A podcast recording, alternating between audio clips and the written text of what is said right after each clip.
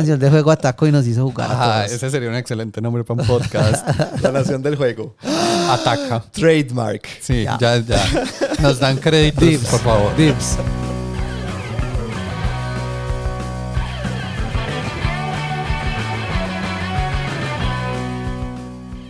Bienvenidos al episodio número 73 del podcast de la mesa, Jueguitos. Juegos que han marcado la historia. Yo soy Santiago. Yo soy Andrés. Yo soy Alejo. ¿Qué tal? ¿Cómo están? Aún, Eh, no hemos cambiado de nombre. Santi, repetí el nombre del episodio, por favor. Jueguitos. Me equivoqué. Era, era este otro. Muy bien, muy bien. Excelente. 10 de 10. Eh, pero vení, eh, Santi, juegos que han marcado la historia. Yo pensé que cuando se llamaba jueguitos era juegos pequeñitos. No, tiene una H por ahí. Todo mi trabajo lo hice pensando en juegos Ah, pequeñitos. Qué bueno. Vamos a ver si, vamos Va a ver si eso es verdad. Episodio interesante, se los aseguro desde ya. Lo va a hacer, pero bueno. Todo juego puede ser pequeñito si lo imprimes muy pequeñito. Ajá. O si lo juegas muy rápido. Y si Eso. lo crees en tu corazón. Exacto. Los jueguitos son los amigos que hiciste en el camino. Em, no, pero este, esta, la historia de este, de este episodio es una historia, es, o sea, bien, es una de esas primeras ideas que tiramos hace muchos años. Sí. em, sobre, queríamos hacer un pequeño recuento medio histórico y pongo grandes comillas entre histórico porque esto no es, no es un trabajo de investigación histórica. em, eh, pero es, es como una, una manera de, vamos, pues, o la manera como yo lo hice fue como intentar ver un poco el, el hobby, el- este mundo, hacer zoom out y como ver, después de hacer ese zoom out, eh, qué queda, ¿cierto? Que, eh, por lo menos en mi cabeza, ¿cierto? Y por eso digo que no es histórico, es algo, en mi concepto fue muy subjetivo. sí. Es como, eh, yo lo abordé de esta manera, yo dije, si queremos recontar un poco los hitos del, del, del hobby, pues yo soy una persona que ha estado, eh, la verdad, activamente, pues como leyendo y viendo.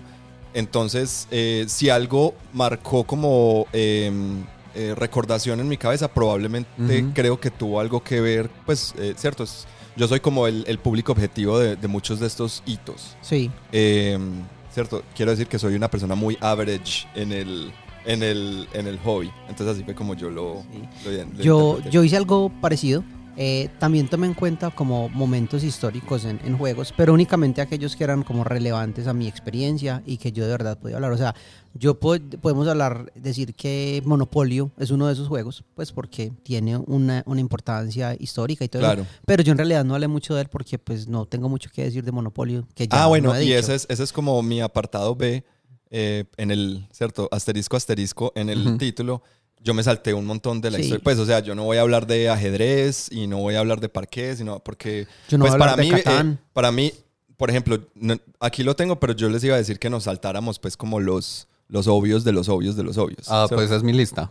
Mi lista son los obvios de los obvios de los Catán, obvios. Ticket to Ride y Carcassonne. No, no puse, lista. no puse ni Ticket to Ride ni Carcassonne. Ah, yo bueno. tuve Porque me parecía cuenta. que cumplían lo mismo que Catán. Sí. Y Catán lo hizo primero. Ah, ok. Yo sabía que Santi lo iba a hacer, entonces contaba con que si alguien va a... No, y no solo eso, si alguien, o sea, si fuéramos a hablar de Catán, yo de verdad cedería mi tiempo porque ustedes son, saben más de él, lo han jugado más, lo saben jugar mejor que Es como yo. la teoría de trabajo en equipo, ¿no? Sí, De que siempre debe haber, pues alguien se tiene que preocupar porque el trabajo se haga. Pero pues si ya hay alguien que se está preocupando, pues tú ya no te tienes que preocupar. no, y, y- pues yo Solo soy- una persona se tiene que preocupar porque el trabajo se haga y que se haga bien. El resto solamente yo, aportan yo trabajo. soy la peor persona para hablar de Catán. Un día yo jugué Catán y jugué tan mal que se me, se me borró la carpeta de System 32 del computador. Entonces, eh, esa es mi historia de Catán. Soy pésimo. Increíble. Eh, mi acercamiento, como les dije, fue, fue más o menos coger como juegos un poco por el lado de Andy, como que uno hace zoom out y todavía quedan esos juegos, pero que quedan porque cambiaron algo o en la forma de diseñar juegos o hicieron algo muy único o en cómo Sí. vemos el hobby moderno. Más o menos como esta serie que hicimos de los diseñadores que dejaron mella en el, ¿cierto? Sí, Esto como sería como los juegos lado. que dejaron mella. ¿ok? Sí, Sí. aunque por ahí de pronto hay uno o dos que pueden ser, no estemos de acuerdo en qué tanta mella dejaron, pero quería incluirlos. Ok. Eh, bueno, entonces, ¿qué? Le damos a Yo este? pienso que sí, y una manera como de estructurar un poco, eh, yo hice mi lista de manera un poco eh, secreta, no, no está en el, en, el, en el documento en común que tienen cada uno de ustedes en sus pantallas. Pues quiero decir Santi y Alejo. No, no le Eh, está llegando a los oyentes en este momento su pantalla. ¿Cómo así? Entonces yo lo que digo es como para que compartamos eh, estas listas, pues intentemos, intentemos hacerlo un poco en orden cronológico. Obviamente va a haber mucha anacronía, ¿cierto? Y probablemente nos vamos a saltar de un lado para el otro, pero intentemos llevar cierto orden cronológico eh, entre lo que podamos. ¿Les Listo. parece? Pues la, la mía empieza en los 70 entonces no sé si La mía en el tiene- 64. Ok. La mía empieza en 1913. Alejo, Boom. contanos Alejo, es qué fue eso. Bueno, este juego que incluí, eh, el juego pues que es lo primero en mi lista, en realidad no lo incluí tanto por mí, sino que creo que más como para darle la oportunidad a Santi que nos hable de esto, porque eh, a mí sí me, esta historia me, Ah, ya sé para dónde vas. sí, esa historia me, Y me- le me tenemos un impactó episodio a bastante. esto. Ese- esa historia me impactó bastante y lo hemos mencionado ya. Eh, es un juego que creó H.D. H.G. Wells, eh, War of the Worlds. O sea, H.G. Wells es un director, perdón, un escritor de ciencia ficción muy, muy, muy famoso. Y él creó un juego llamado Little Wars. Little Wars no era nada más que un libro explicando unas reglas de juego para utilizar eh, miniaturas de soldaditos de, plomo y, ese tipo de, juguetes am, bélicos que existían en esa época y existen todavía. Entonces era como eh, leyendo la historia del juego, resulta que él tuvo un, un, visit- un amigo pues que lo visitó en la casa y con, una, con un cañoncito, con una pistolita empezó a dispararle a los, a los soldaditos que H.G. Wells tenía como de decoración. Y H.G. Wells dijo, ah, ven, y yo lo hago también. Empezaron a jugar y dijeron, bueno, creemos unas reglas y eso empezó a surgir, a crearse un juego de ahí. Esto diría yo que es como la primera vez pues que se utilizaron estas miniaturas con unas reglas predeterminadas, lo que hoy conocemos como juegos de miniatura y estrategia, que, que Santi es un experto en ellos. Ah, y me parece que si, si, si fuéramos a hablar de eso, pues no lo había visto en la lista de él, entonces pensé que era muy interesante incluirlo, porque ah, también está ese concepto de escribir reglas y utilizar algo para implementar esas reglas, que me gusta mucho y que es algo que nosotros hacemos mucho pues Sí. en la mesa. Em, para meter ahí la cucharada, habla sobre Little Wars, sobre guerras pequeñas o guerritas o como lo quieran traducir. Eh, de eso hablamos en el episodio 16 titulado Guerras de Plástico y en el episodio 23 La guerra en miniatura. Ujú.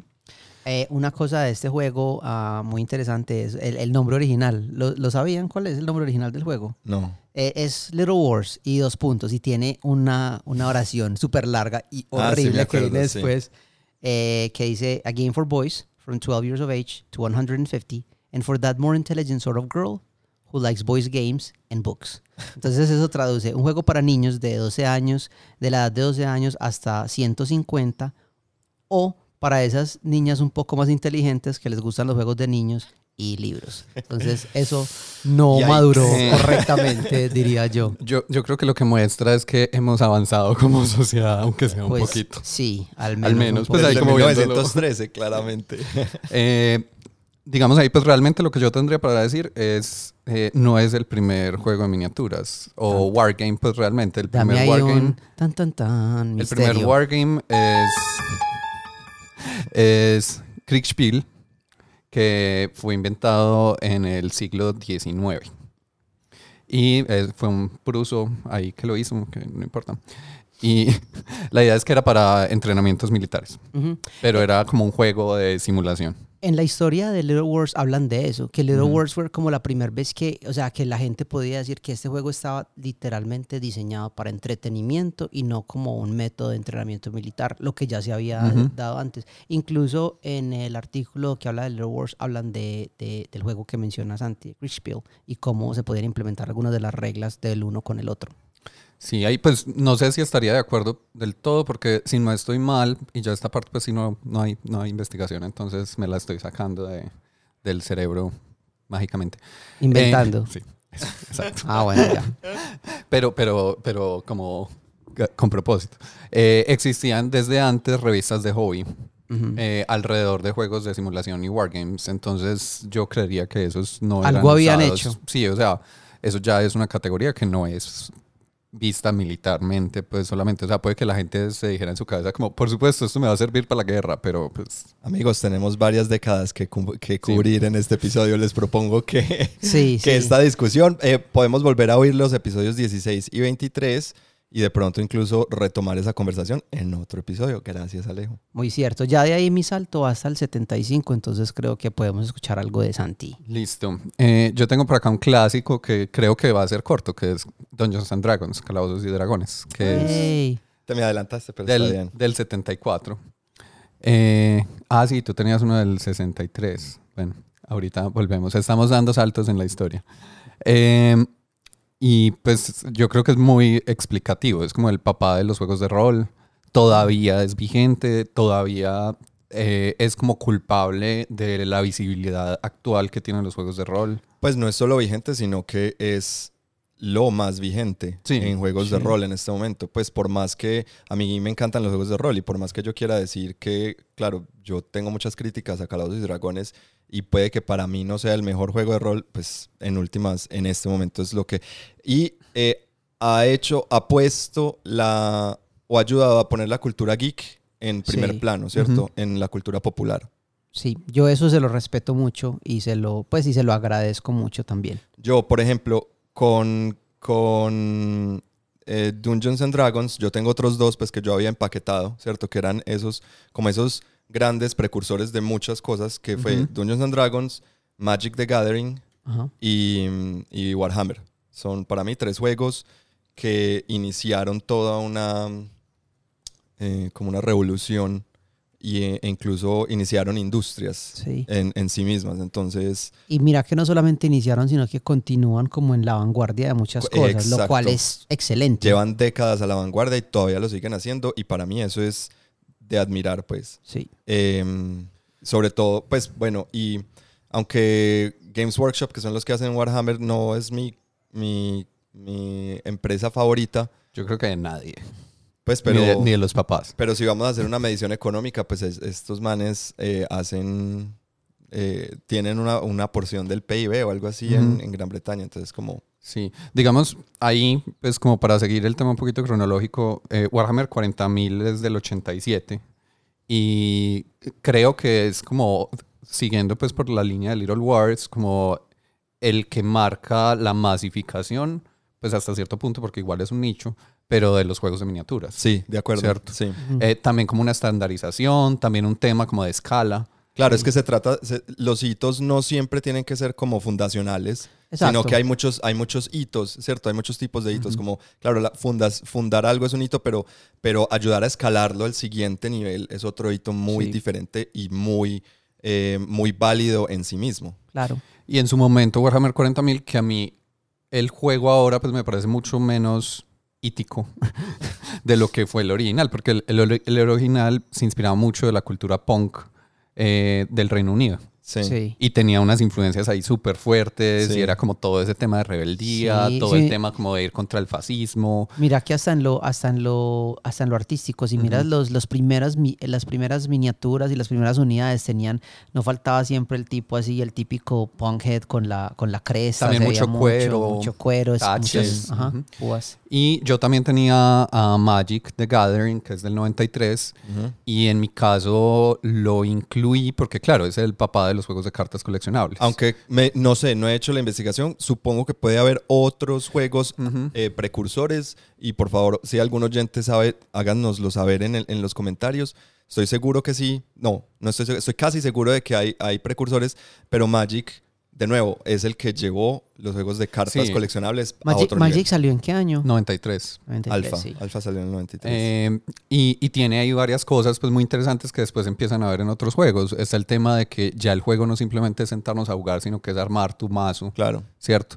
Está el tema de que, eh, porque también en temas coleccionables están las cartas, por ejemplo, de béisbol y De, esto de que, lleva, deportes. que lleva mucho tiempo, pero no tenían el componente de juego. Y lo que nosotros jugábamos como Super Triumph, ¿cierto? Ajá. que era una... Sí, yo tenía la versión pirata.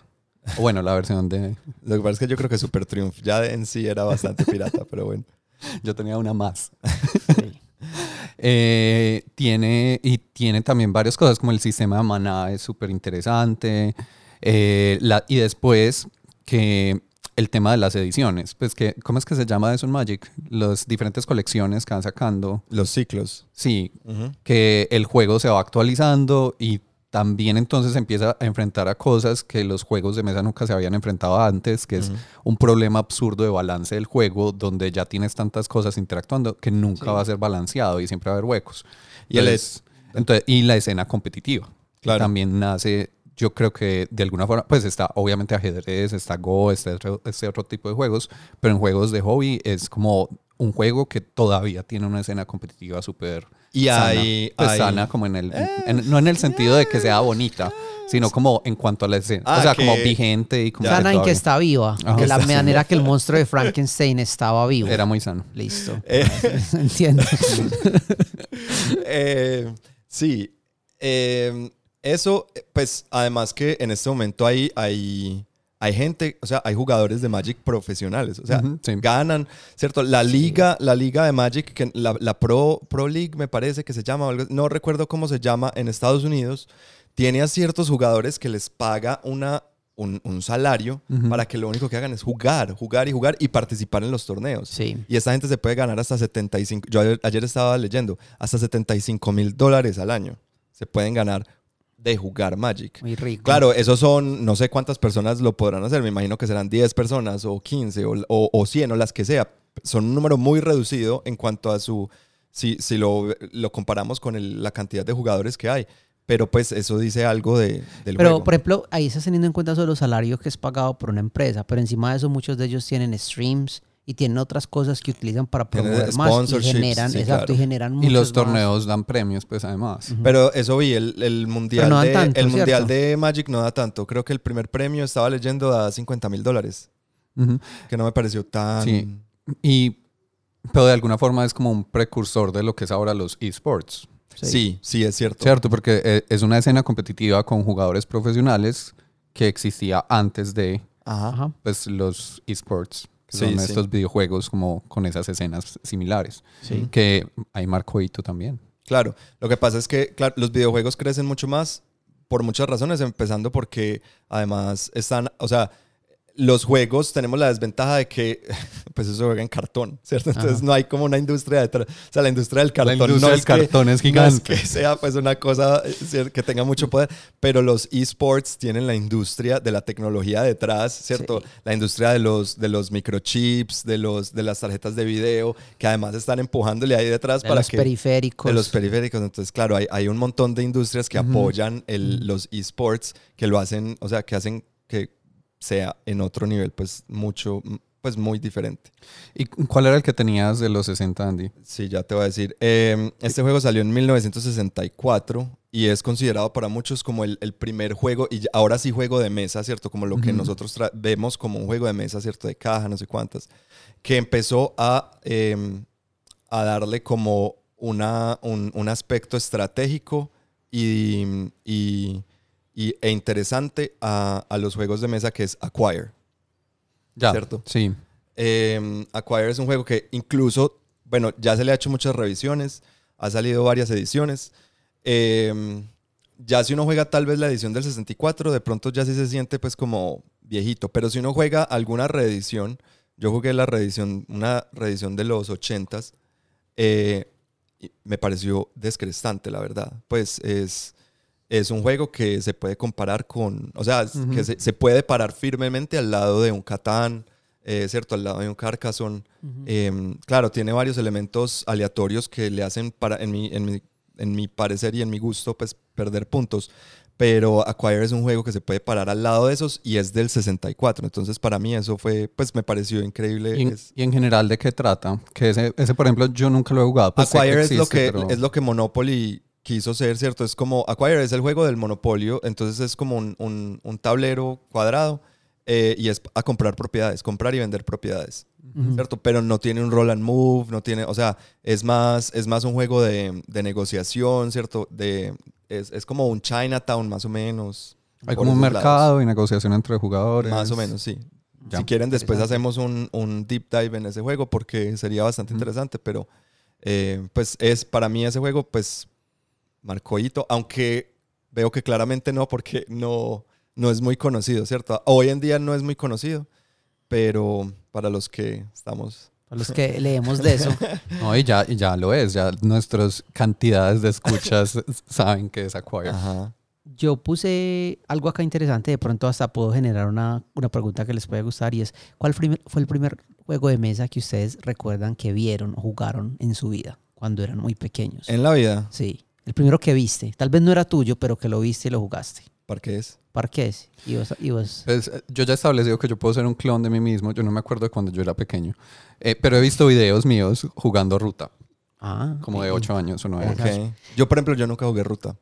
Yo acá tengo el primer juego que yo vi en mi vida, que lo tenía mi vecino, un niño pues que vivía al ladito de mi casa, eh, y se llamaba ah, Mousetrap, que ustedes Ah, lo sí. conocen. Mousetrap es un juego en el cual uno construye una, una, una máquina, pues un, un Rube Goldberg Machine, ¿cierto? Sí. Lo que pasaba con este juego es que yo lo recuerdo verlo como un juguete, armábamos la maquinita y, y jugábamos con ella, pero en realidad el juego empieza como un juego eh, cooperativo, semi-cooperativo, porque todos los jugadores pueden caer en espacios que, les, que les, los, los llevan a construir la máquina.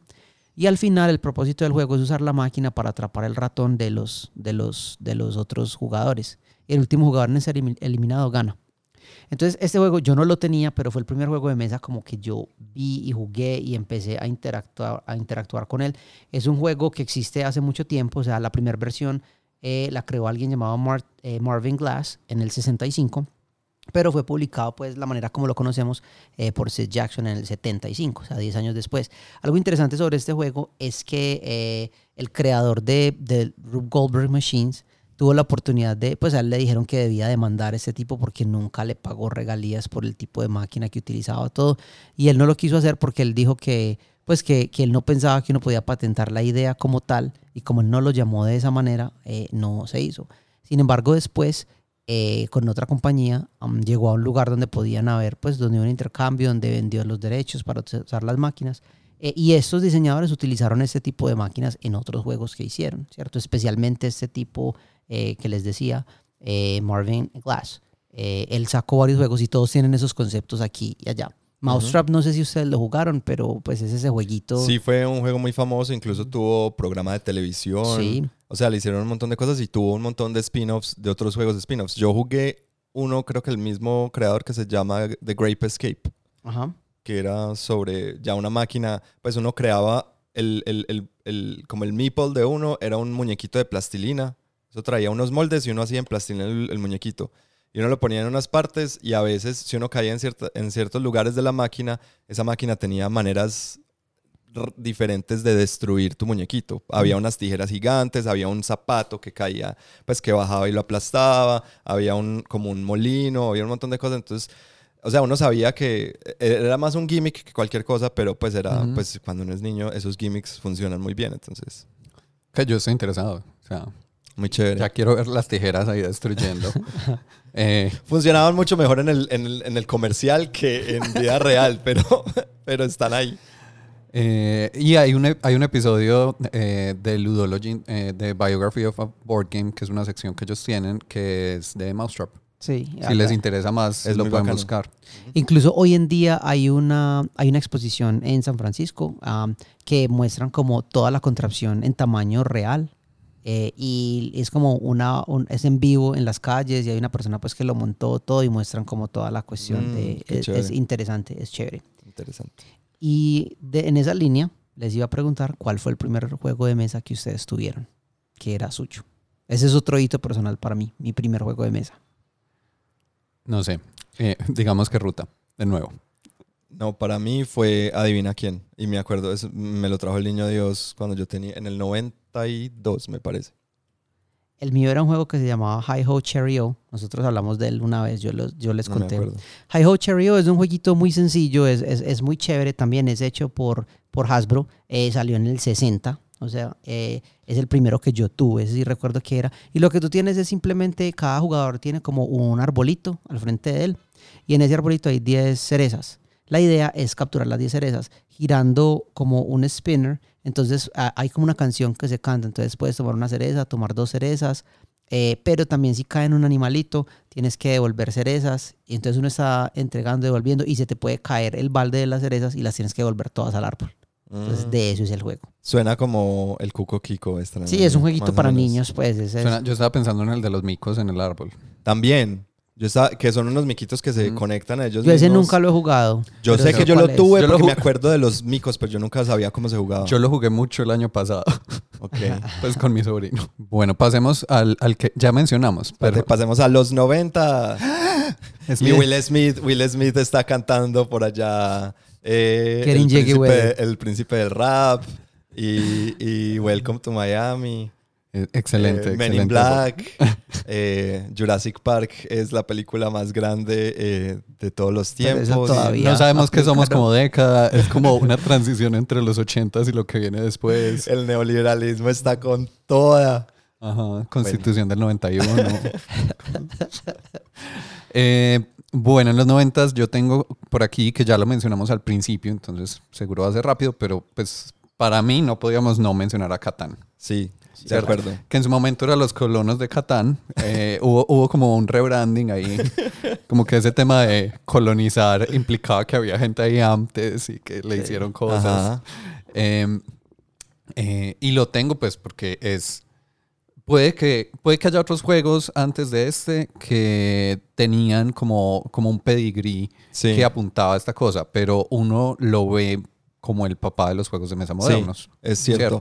Eh, no, estoy completamente de acuerdo. No se puede hablar, no podemos hablar de juegos de mesa modernos sin mencionar a Catán. Ujú. Eh, pero, por ejemplo, haciendo un poco de investigación a esto, yo me puse a ver Klaus Teuber, el, el diseñador Sí. de, de Catán. Él se ganó el Spiel des Jahres cinco veces antes de ganárselo por Catán. Pues Catán se lo ganó en el Sí. 94 y él se lo ganó cinco veces antes de eso. O sea, no es cierto, es como, de nuevo, uno piensa que, que es el primero o es, el- es la cosa, pero no, es el que, es el que en realidad logra. quedó, el- sí. el, que, por- Que- para que- bien o para mal, quedó ahí con ese título. Que, que imagínense pues lo impresionante que es lograr eso, pues el juego, que es como el ya se había ganado muchas veces este premio, o sea, tenía juegos muy buenos antes y Ujú. nadie, o sea, es- se vuelve un dato curioso eso y todo el mundo lo conoce es por Catán, Ajá, Eh, pues si es que lo conocen. sí. Eh, y también pues como tal, como juego, yo recuerdo que fue, hizo parte como de los primeros que yo jugué como introducción a los juegos de mesa modernos, eh, sin contar, por ejemplo, Magic y juegos de miniatura que ya mencionamos. Y tenía unos temas que a mí me parecieron muy interesantes. Pues el tema, por ejemplo, de que el setup cuando uno está poniendo los pueblos también es parte como de un juego pequeño que uno está haciendo ahí para ver qué recursos coge. El tema de la negociación entre jugadores, que es muy importante los recursos, pero que no se siente maluca, pues realmente es como, ah, no, pues si querés cambiamos, si no, no, pero no hay como, como un tema agresivo ahí por detrás. Eh, las diferentes formas de victoria que tiene eh, y cómo se van adquiriendo esos puntos, pues como que, y la aleatorización de los recursos, que eso para mí es eh, personalmente pues como el sistema que me parece más interesante de todos. Ujú. Tiene como varias cositas ahí que yo creo que alimentaron, puede que sean inspiradas en otras cosas, porque pues todo es un remix, pero alimentaron pues mucho de lo que viene después siendo el campo de los juegos de mesa modernos. De acuerdo, no, a mí la verdad, a mí me gusta mucho Catán y me parece que es un juego que sigue supremamente vigente.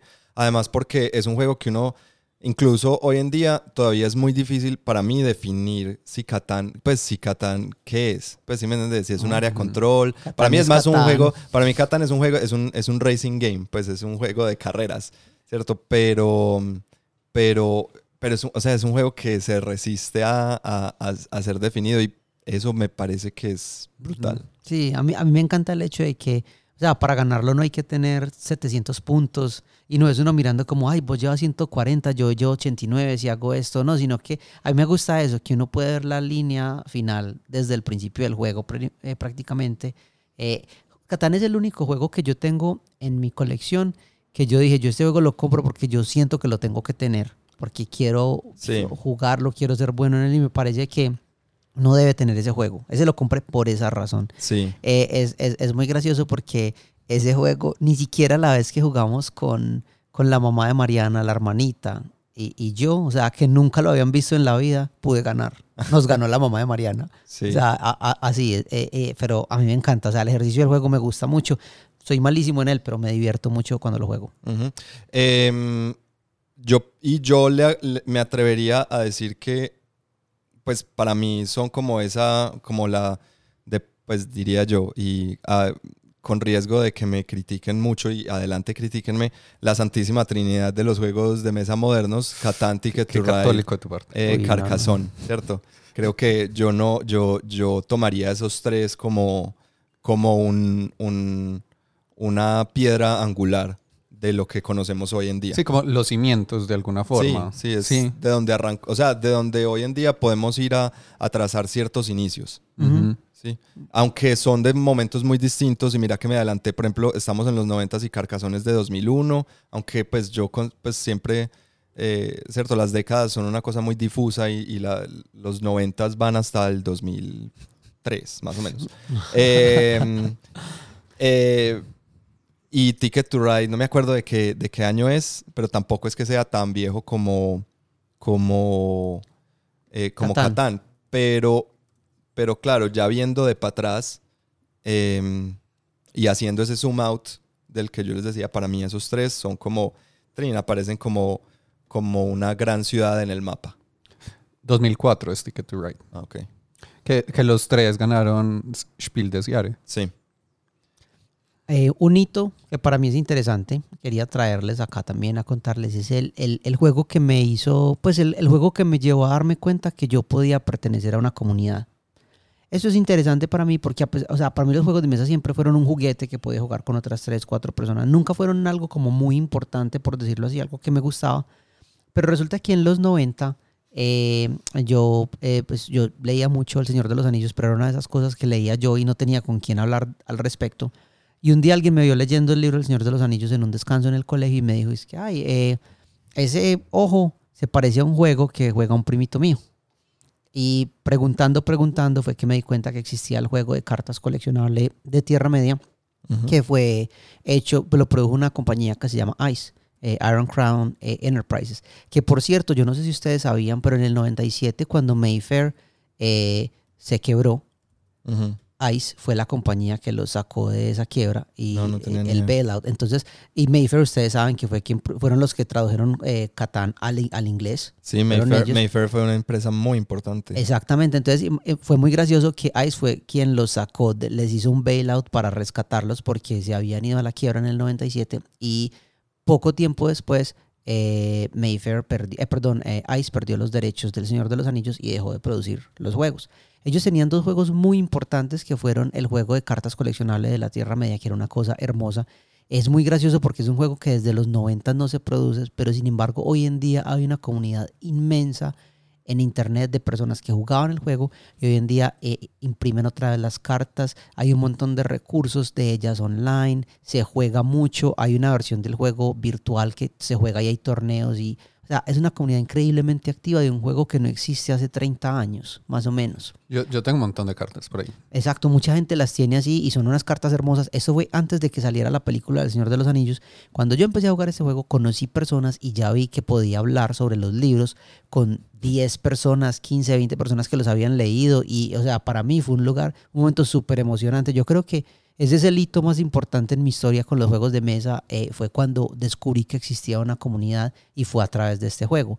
Que también ellos mismos hicieron un juego de, de, de rol de la Tierra Media que se llamaba eh, lo mismo, pues eh, Middle Earth Role Playing Game o MERP, que también existió durante ese tiempo. Un juego súper bacano. Ese fue el juego al que yo más tiempo le metí jugando rol. Yo cuando conocí Calabozos y Dragones no me gustó tanto. Este fue con el que empecé. Sin embargo, era un juego que en cuanto a reglas era horrible porque todo era con números súper altos. O sea, vos tirabas, tirabas un dado de 100, se lo sumabas a tu habilidad en la espada que era como 120 y luego restabas de una tabla, tenía tablas, o sea, era un proceso súper Era complicado un juego de tablas, mecánicamente. Sí. el juego de tablas de la Tierra Media, así Y- le decían. Y, eh, pero, por ejemplo, tenía cosas. A mí de ese juego, yo jugué una partida alguna vez. Eh, me gustaba mucho las pifias. Uf, eh, y los éxitos, o sea, como esos dos extremos de hiciste algo muy bien y pasan Sí. cosas súper wow. Y- y O, muy- o o- o lograste de alguna forma dañar esto que era fácil y ahora te va a pasar ¿Sabes algo. algo gracioso de eso? Hoy en día, con la gente con la que yo juego Calabozos y Dragones, usamos las pifias de ese juego para Calabozos y Dragones. O sea, cuando te pifias, vamos a las tablas de ese juego y las hacemos la tirada desde ahí porque son tan buenas y pues son tan tan graciosas y todo lo que pasa es tan chévere. A mí no me gustan casi. A mí Eh, me a, mí, a, mí, a mí me parece como que no, no es para siempre. O sea, como que se vuelve cansón y se vuelve un juego de A mí me tablas. parece que, a mí, en mi parecer, esa, esa, esa tabla, porque yo también lo jugué, me acuerdo de esa tabla de pifias, pero para mí esa tabla de pifias o esas pifias se volvían un impedimento del juego. Ah, obvio. O sea, mi paladín perdió Ya, el o escudo sea, la semana le- pasada. Soy un es paladín que, sin es que la pifia era, te o sea, se te gangrena un pie. Entonces ya la historia no es sobre es continuar la historia en la que estamos, sino cómo vamos a salvar a este man sin que se le que, sin que muera. Que el paladín de un pie. Es normal. Sí, amputación. es- así no funciona todo. Eh, y del juego de cartas también me parece que, por lo menos, es una forma de hacer juegos de cartas que yo no he visto ningún otro que No. funcione así. Porque tiene un componente como de muy narrativo de la Tierra Media, Sí. donde hay que viajar a lugares y hacer acciones en esos lugares. Exacto. Eh, y así es como uno va cumpliendo. Como, ¿cuáles, ¿Te acordás cuáles son las condiciones de victoria de- del juego? Por supuesto, Santi, las conozco todas. De nuevo, muchachos, Ajá. eh, podemos Pero- hacer otro pero, episodio pero sí, el- sobre el, esto. el juego es sobre prepararse para la guerra contra Sauron. Entonces lo que tienes que hacer es conseguir aliados, ejércitos y objetos, que te, eso te da puntos y obviamente el jugador con más puntos gana. Cuando llegas a cierto puntaje puedes llamar algo que se llama el concilio de Elrond. Es cuando todos vuelven a Rivendell y Elrond, pues y le dicen a Elrond, "Ey, eso fue lo que conseguí. Eso se traduce a puntos y la persona con más puntos ganas. Eh, esa es como la condición de victoria. Obviamente, si por ejemplo te matan al mago, pierdes. O si el mago se corrompe, pierdes inmediatamente el juego. Y como es un juego para dos personas, entonces pues obviamente el otro gana. Esa Es otra de las condiciones de Sí, victoria. a mí, a mí esa parte me parece muy interesante. o como destruir lo- el anillo único, se me olvidó. Si destruyes el Ah. anillo único, ganas. y, y si le doy amor.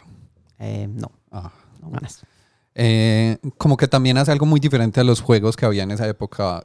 Eh, hablamos de Magic. Magic funciona totalmente diferente Exacto. y en ese tipo de juegos siempre está como el tema de, ah, no, eh, yo soy no sé quién y yo tengo una vida y cuando se me acaba mi vida pierdo. Este es un concepto diferente que es como de lograr unos objetivos muy narrativos que te van dando puntos y la forma como lo haces también es muy narrativa. Yo me, a mí me quedó muy fácil, muy difícil, digo, aprender ese juego. Yo no entendía.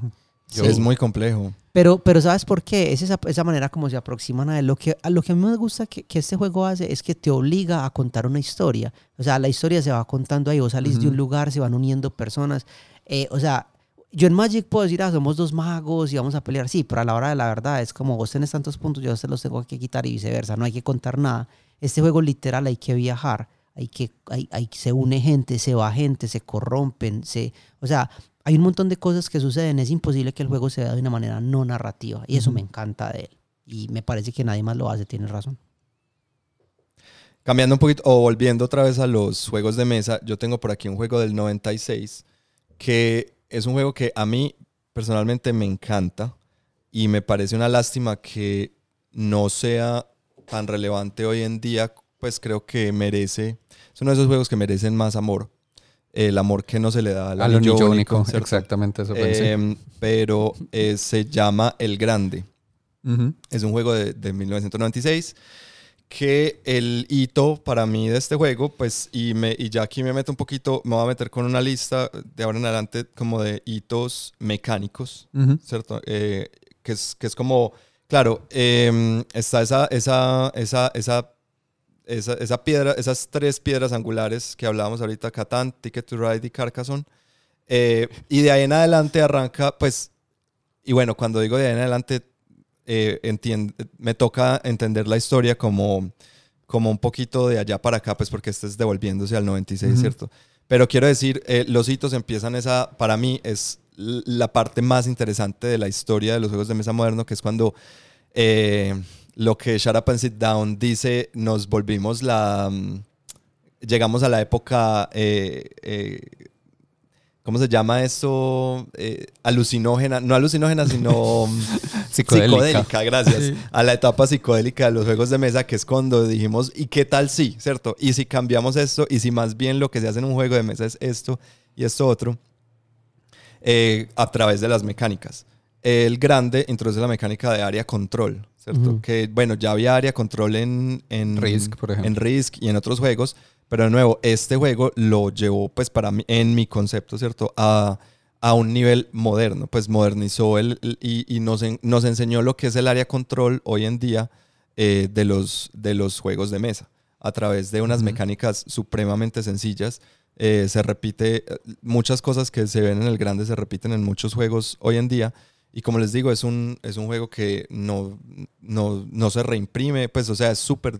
eh, yo, yo llevo varios años intentando conseguirlo, pero es que es muy costoso porque ya no hay, no hay reimpresión. Entonces es... es- no hay un big box o algo así. hay un big box y es carísimo y Esa es, creo que es la única. sí, es la única manera de conseguirlo en este momento. Eh, y tiene otras cosas interesantes, no solo el área control, sino el sistema de acciones. Tiene como una especie de subasta de acciones con unas cartas con números, pero siempre hay un hay como un trade-off, hay un intercambio entre la carta con el número más alto me da menos de los meeples que yo uso para hacer el área control. Ujú. Entonces, ese es otro sistema interesante y Sí. es el juego es muy sencillo, pues Es demasiado simple. entra, entra como en esta tiene- categoría de, de esos cimientos de los juegos de mesa modernos. Correcto. Que todos son eso, son como elegantes, Sí, ¿cierto? Me, me parece bacano. Yo lo vi por ahí, eh, no lo metí porque no tengo una relación pues como tan fuerte con el juego como tal, pero sí, total, es importante. yo hace por ahí 10 años tenía un amigo que lo tenía y lo jugábamos bastante, pero pues no, ya no me volví a hablar con él. Eh, yo rápidamente tengo uno del 97, Ujú, eh, que es Bonanza. Claro. que lo hemos mencionado muchas veces pues en el podcast, eh, que también es un juego que hace mucho con poquito. O sea, tiene unas cartas, las cartas a la vez son eh, lo que vas acumulando para hacer puntos, pero los puntos son la parte de atrás de las cartas, que creo que es, ese juego pues marcó mucho con eso, y tiene ese componente como de, negociación. En este caso creo que es una negociación un poco más pesada que la de Catán, eh, porque es el centro del juego. Yo necesito sí o sí negociar y negociar bien para ganar el juego.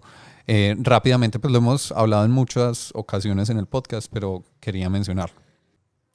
Yo creo que el último, el, el último aspecto como visitar durante los 90 sobre mi historia es el... ah, los 90 para mí fueron marcados por mi miedo increíble de Cuentos de la Cripta. Yo no sé si ustedes vieron esa, esa, esa serie de HBO. Claro, de la, de la, del género musical de la raga. Eh, Exacto, eso es lo que yo pensé. Cuentos de la cripta. E- Ese es el problema. Cuando pensamos cuentos de la cripta, la gente vaya, pero en realidad era un programa eh, original de HBO en el cual muchas personas famosas hoy en día tuvieron su, su debut en este programa. Aparecieron en episodios de Cuentos de la Cripta. Eh, cuentos de la Cripta como tal, pues eh, en, el, en, el, en la televisión es un hito bastante importante. Pero lo que pasó con Cuentos de la Cripta, que para mí fue muy interesante, era como ver eh, lo que el, el error, el horror cósmico y toda esta cuestión de que un- un- la, la vida de una persona normal a través de un suceso cambia a algo horrible, lo que habíamos visto en la dimensión desconocida antes. Entonces, Cuentos de la Cripta es como una dimensión desconocida, más moderna, más horrible, con desnudez y con sangre que veíamos en televisión. A mí me encantaba este show, aunque le tenía mucho miedo. Pero ¿qué pasó? Para mí esto fue en los juegos de mesa, eh, lo pude ver y lo pude vivir y experimentar a través del juego de rol de, de Call of Cthulhu. El juego de rol de Call of Cthulhu salió en el 81, o sea, no, muy, mu- no mucho después de, de Dungeons and Dragons como lo conocemos hoy en día. Eh, y lo interesante es que Sandy Peterson, que fue quien lo diseñó, todavía continúa diseñando todas las ediciones de este juego y otros muchos juegos más que él hace, eh, incluyendo Cthulhu Wars, que es un juego que hemos jugado acá. Eh, hoy en día estamos en la séptima edición de Call of Cthulhu y para mí fue muy interesante porque fue un juego de rol en el cual, como yo lo he dicho muchas veces, eh, uno es un ser humano completamente normal y el peso de la narrativa es muy, muy, muy pesado en cómo el juego se juega. Entonces, para mí esto me gustó mucho porque creo que fue como lo que demostró el tipo de juegos que a mí más me, me gustan. Este juego me enseñó como, eh, pues, por qué y poderlo dimensionar de una manera tangible y poder decir, me gustan estos juegos porque hacen esto. Para mí ese juego es muy importante ah, y, es como el último juego de los noventas antes de pasar a otras cosas que, que jugué y juego todavía y que todavía me encanta. Aquí, aquí no sé, Andy y Alejo, ustedes saben más de juegos de rol que yo, pero intuitivamente también me suena que hubo un hito, pues aparte del hito que marcó en tu vida, Alejo, eh, grande alrededor de este juego, que es el género que trata. Sí. Porque estamos hablando de calabozos y dragones, de la Tierra Media, muy como de alta fantasía, de Sí. monstruos, de paladines y cosas por el estilo. Y aquí es, no solo sos alguien normal, sino que ya el género no es fantasía completamente, sino que es terror y es Sí. terror cósmico. Entonces, quizás también en ese sentido se vuelve como, como un referente súper relevante de, pues, no solo que los juegos de rol no solamente son eh, fantasía, que también puede estar el juego de rol de Star Wars y cosas Sí. por el estilo, eh, sino además dentro de este género específico. Eh, claro, entonces está eso y por otro lado, pues el hecho de que el juego dio a conocer eh, la literatura de Lovecraft a un nivel eh, mucho más grande. Muchas personas escucharon de Lovecraft por este juego, ¿sí me entendés? Entonces trae un nuevo género que es jugar juegos de horror, pues porque en realidad si existía o no existía, nunca se hizo como tan popular como se hizo a través de este juego. Y, y jugar juegos de horror es una cosa totalmente distinta. E incluso muchas veces es lo que lo hace difícil porque por lo regular estamos acostumbrados que en el rol nos reímos y esas fantasías de poder que uno tiene a través de su personaje y, y es como siempre lo vemos, pero con los juegos de rol todo cambia de una manera muy, eh, con los juegos de rol de terror todo cambia de una forma muy distinta, entonces sí es como poner el género en su cabeza y darte cuenta que aquí ya no estás tú encargado de lo que está pasando como sucede mucho en Calabozos y Dragones o puede Alejo, todo cambia cuando la nación del juego, del fuego. Del juego, sí, la nación del juego. Canción de juego atacó y nos hizo jugar a todos. ese sería un excelente nombre para un podcast. La nación del juego. Ataca. Trademark. Sí, Ya. ya, ya. Nos dan créditos, Dibs, por favor. Dibs. Eh, bueno, pero ya estamos en el año 2000, pasamos, ¿cierto? Eh, por allá en el año 2008, 2009 empiezan a salir unos juegos que ya sí eh, podíamos empezar a decir, o sea, ahí fue para mí durante el año, durante el dos- de 2006 a 2010 es que yo puedo empezar a poner y a decir, "Hey, algo, algo muy, muy interesante eh, está sucediendo en los juegos de mesa, ¿cierto? En los juegos de mesa. Claro, había muchos juegos antes, pero es como cuando, como que ya empezó a, a- a colapsar todo este polvo de estrellas y se empezó a volver un, La, un can- la planeta, canción ¿cierto? de Alberto Plaza. Polvo de estrellas. Sí, supongo. Eh, Por supuesto. Pero el primer juego que no es, no cronológicamente de nuevo, pero uno de esos primeros juegos que empezaron pues a, a, a, a- agregar y a, y volverse pues eh, lo que conocemos hoy en día es Dominion. Sí, y, y que entra muy bien, por ejemplo, en lo que decías ahorita de esta idea como de la época psicodélica de los juegos de mesa. Sí. Porque eh, yo también pues tenía por aquí Dominion, que es muy difícil no mencionarlo, que es de alguna forma eh, el papá real de, o la mamá más bien, la mamá real de los juegos de deck building, ¿cierto? Es como el que coge esa idea que venía con Magic y dice como, bueno, esta parte de yo tengo que hacer mi mazo porque no hacemos todo un juego de esa etapa de Magic que pasa entre comillas por fuera del juego. Sí. Eh, además que eh, es un juego que empezó rápidamente a sacar un montón de expansiones. Bueno, también Catán ya llevaba haciendo expansiones, pero, pero es, es de esos juegos que logró... O sea, para mí el hito de, de Dominion fue como, como despertar, o sea, es, es- esos hitos como que despiertan de grandes letargos, como de que cada vez que, nos vamos acostumbrando, como que ya nos vamos acostumbrando a que los juegos son así, los juegos son así, ¡pum! Y de pronto llegó Dominion y, lo- y, y todo el mundo dijo, uy, qué nota. Y empezó otra vez, de nuevo, no sé si toda una industria, pero, pero abrió un subgénero en los juegos de mesa, Sí. ¿cierto? Que dijo, eh, Dominion lo, eh, lo puso ahí, no es mi juego favorito, yo ya la verdad prefiero no jugarlo, pero abrió Sí. el mundo a una cosa maravillosa que fue el deck building, como estaba diciendo Santi. Eh, entonces, Donald X. Vicarino, el, el diseñador, se ha ganado creo que varios Spiel des Jahres también. Gente muy, gente con muy, muy poderosa en, en esta, ¿cierto? Em, yo por ahí, por los 2000, ah, no sé, ¿alguien más quiere decir algo de Dominion? Eh, no. En, en los 2000 también tengo eh, otro surgimiento para mí muy interesante, que fue cuando, o sea, hasta esa época, por lo menos para mí, como que los juegos venían de Alemania, ¿cierto?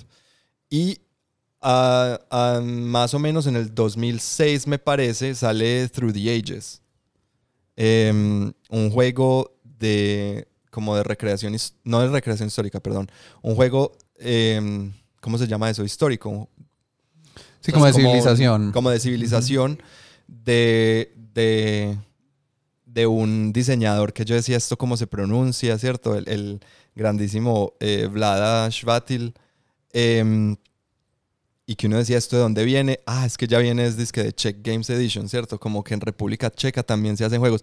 Y para mí, eh, pues Through the Ages le abre la puerta a Czech Games Edition al mundo internacional, pues al mercado internacional de los juegos de mesa y se abre por ahí otra puerta muy chévere, pues más como hacia el este de, de, los juegos de mesa no tradicionales. Y ahí, ahí de nuevo, anacrónicamente voy a juntar, voy a juntar varios ahí, que es, y, y, todo, y pues sí, todos de, de Vlada Schvatil, pero pues qué importa, que es Through the Ages, eh, Dungeon Pets, Dungeon Lords, y mm, incluso Codenames, pero en Codenames ya ha sido un salto pues demasiado grande, pero de pronto de Codenames podemos hablar eh, después. Que, que, ese tema de check games me parece tan impresionante porque es casi como si uno cogiera, imagínense cualquier país de Latinoamérica eh, y dijera que ahí hay una casa editorial de juegos que se conoce en todo el mundo. y que se vuelve supremamente importante. A pesar de que no es un país que históricamente sea el productor grande de juegos. O sea, es como un equivalente así, lo cual... De acuerdo. wow. Ajá. Eh, sí, porque no es... Eh, la República Checa no es precisamente el país que tenga la tradición más grande de juegos de mesa a diferencia de, Alemania, que en Alemania ya llevaba varias décadas pues, de, desarrollo de juegos, ¿cierto? Entonces, ojalá eso pasara con algún país de Latinoamérica. Ya saben, nuevo reto. Pueden ponerle la nación del juego. les, damos permiso. Colombia Games Editions. Sí, sí. Yo aquí también, por esta época, tengo a Dixit, que es del 2008. Uf que me parece que en los juegos como más suaves de comunicación, pero mediada como por algo con ruido, que en este caso son unas cartas pues con dibujos, eh, para mí es como el primero que yo digo como, wow, es que acá se pueden hacer cosas diferentes a juguemos charadas. Ajá. Y es hermoso y también entra en esta categoría como de ese renacer o de ese, de ese, ese tema psicodélico, de hacer cosas diferentes y además los dibujos son bien psicodélicos y tener mil ediciones del juego, incorporar artistas. y para mí, ¿sabes qué? O sea, para mí Dixit fue uno de esos primeros juegos en los que yo empecé a ver y, a, y aunque ya existía antes, ¿cierto? Pero en los que yo empecé como que yo dije, ah, joder madre, es que los juegos de mesa también son arte, ¿cierto? Eh, y yo puedo jugar con esta obra de arte, porque para mí Dixit, pues o sea, es que las cartas era muy diferente porque eran cartas donde, claro, uno jugaba juegos, juegos antes y la ilustración era una cosa secundaria a la carta. Era muy chévere que una carta tuviera una ilustración, pero uno mira, se, se fija en los stats, los poderes de la carta, pero en este es como la ilustración es la carta y eso es lo que haces. Entonces, eh, claro, Dixit para mí, cuando yo lo jugué, cambió mi perspectiva de los juegos de mesa. Por claro, no hay otros elementos impresos en la carta como puntos, como números. Y la carta va hasta el, va el... No tiene borde. No tiene borde, ¿cierto? No tiene sangría y es como, pues, es, pues, no sé, me cambió la perspectiva completamente ese juego. Em, hitos de los 2000, o sea, los veo muy felices hablando de esos, pero hay un hito muy importante para mí, es que al principio de los 2000 fue la primera vez que yo usé maquillaje para jugar un juego. Ustedes no pasaron por esa etapa, o sea, era la época en, en la que Avril Lavigne era la reina de todo. yo usé maquillaje en esa época, sí, pero no sé si para jugar, no recuerdo. Eh, yo no. Yo jugué live action role playing game. Ok. Yo jugué LARP. jugué un LARP que fue el juego de Vampire the Masquerade. Eh, en esta época donde yo vivía eh, en, en, Estados Unidos, en el pueblo que yo vivía, había una comunidad bastante activa de, de Vampire. Y pues justo daba con esta época en la que había un montón de bandas de indie rock, que tu banda favorita era una oración completa. O sea, que no eran, los nombres eran súper largos. Eh, a mí me encantaba Further Seems Forever en esa época. As I Lay Dying. Exacto, o sea, esas bandas así súper... Como eran de maluca.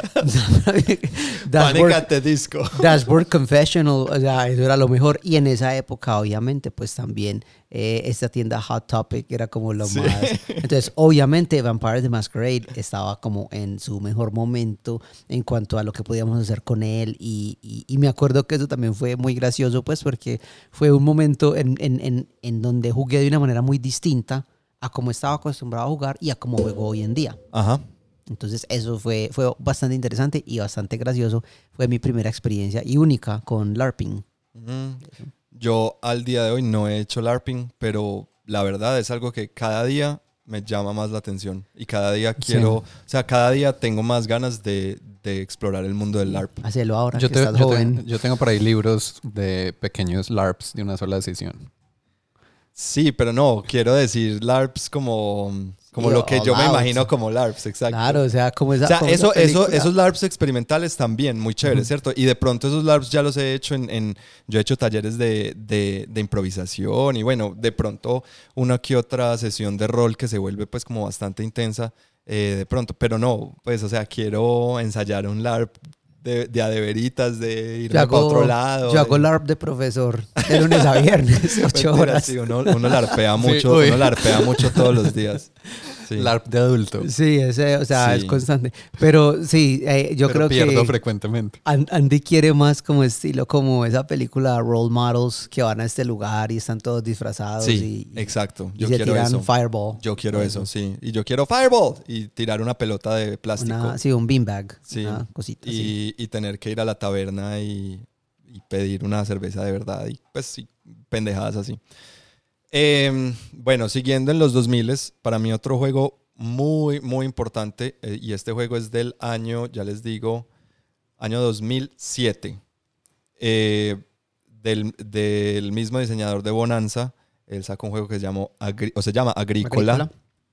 que es otro eh, gran hito. Marcó Sí. hito principalmente por el peso, pues porque ese juego llegó ¡pum! y abrió hueco en, el, en La mesa. En la mesa de todo el mundo. Y Agrícola lo, lo sacó Mayfair Games. ¿Sí? O sea, si no fuera por mi juego de cartas que yo siempre hablo de él, Andy, que vos siempre me ignoras, no existiría tu Agrícola y no podría estar hablando de él Alejo, en este no, momento. estamos- no podemos asegurar nada. Yo solo esto. le quiero decir a la orden. Pero, pero aquí dice que es de Lookout Games. Pues no. Acá dice. Eh, pero es que lo que pasa ¿Y saben es que, que aquí dice agrícola? Pues acá dice, vea, la lista de juegos publicados por. Mayfair Games y licenciados por Mayfair Game Agrícola. Acá Bueno, puede está. ser. Puede- y puede ser licenciado. Sí, sí. ¿Qué ¿Quién es? sabe? Bueno, eh, sí, es cierto. Y, pero Agrícola, eh, para mí, abre otro, o, pues, o, o- o populariza otro, gran, otro género, que es el género de los juegos netamente alemanes, pues. El ¿cierto? pesado, el, el género del peso. El género, el género de, de vamos a jugar a déjeme a mí hacer lo mío, haga usted lo suyo y al final del juego comparamos a ver a quién hizo Ajá. mejor lo de cada uno. Pero Tablas, de, tablas Pero- de Excel con cartas y cubitos de madera. sí, pero no se meta Y usted con lo mío y yo no me meto con lo suyo. Bueno, hay un tablero en la mitad que de pronto hay, hay un cierto, un medio conflicto ahí, pero no es mucho.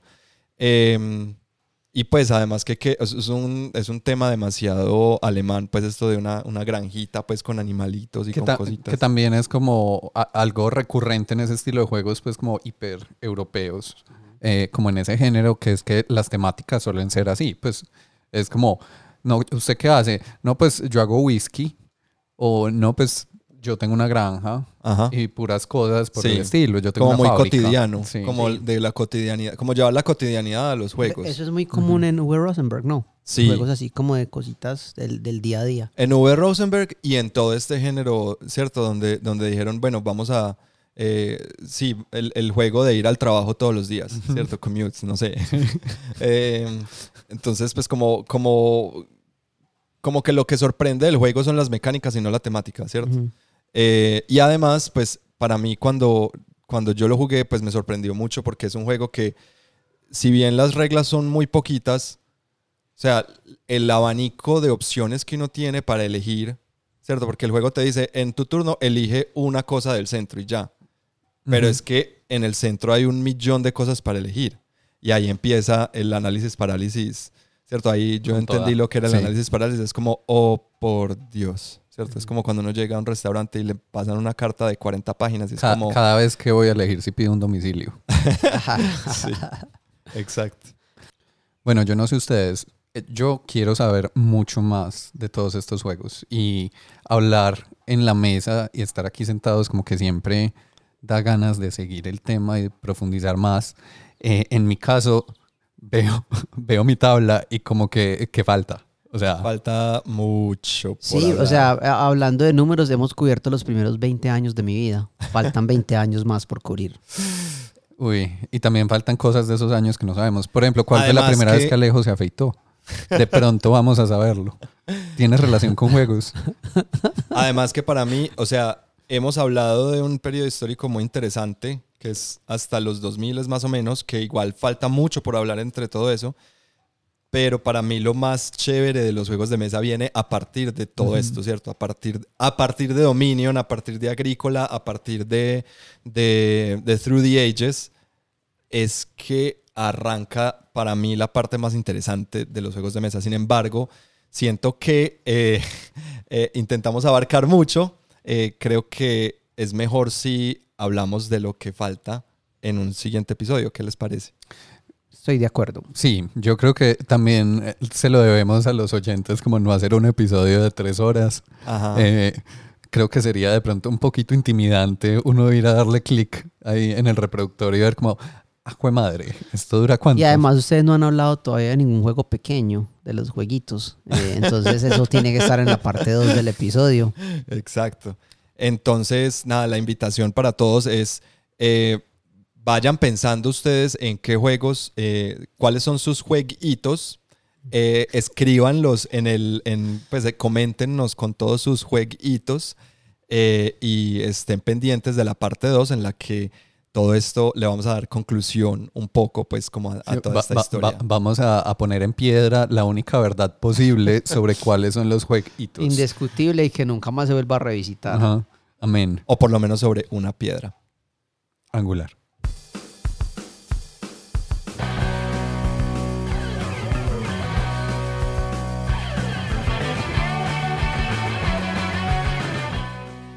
Eh, sí, abarcamos demasiado, no nos dio el tiempo, pero entonces eh, lo mejor es que la conversación está tan buena que el próximo episodio, si este episodio les gustó, el próximo creo que va a estar muchísimo mejor, entonces pendientes. Muchísimas gracias otra vez, eh, como siempre, por escucharnos, gracias porque si la, pues en realidad este podcast, pues aunque nosotros lo disfrutamos mucho, mucho, o sea, mucho haciéndolo, eh, la verdad el podcast existe es porque hay gente allá eh, del otro lado escuchando, comentando, parando bolas a lo que o, poniendo atención pues a lo que nosotros tenemos aquí para decir. Eh, entonces muchas gracias por siempre hacer parte de esta conversación. Y un agradecimiento muy especial a Andrés, que ya nos puso encima la presión de que el segundo episodio tiene que ser mejor que el primero. Va a ser Entonces, mejor, te lo aseguro. Gracias. Eh, si ustedes quieren unirse en este agradecimiento, recuerden que estamos presentes en todas las redes sociales. Eso es YouTube, Facebook, Instagram eh, y también todos los lugares donde escuchas podcasts, como Spotify, eh, SoundCloud y otros más. Estamos como la Mesa Medellín en estos lugares. Ahora, si deseas encontrar todo nuestro contenido en un solo lugar, visita nuestra página web que es www.lamesa.club. Allí también podrías incluso escuchar el podcast si deseas. No olviden dar like, comentar, suscribirse, compartir, rankear, decirle a su mamá, a su abuelita, a su mascota, a su, a su aspiradora, a sus árboles, todo. Que este podcast le llegue a todo el mundo porque nosotros no hacemos un buen esfuerzo ni trabajo en publicidad. Entonces ustedes son los que tienen que hacerlo. Eh, en la descri- de- descripción del episodio, como siempre, van a encontrar eh, algunos de los poquitos juegos que mencionamos. Y el Buy Me a Coffee de la mesa también está en esa descripción, que es un lugar donde pueden eh, aportar de forma más directa a nosotros. Eh, sin más, nos vemos en la próxima. Yo soy Andrés. Yo soy Alejo. Y yo soy Santi. Chao. Chao. Chao.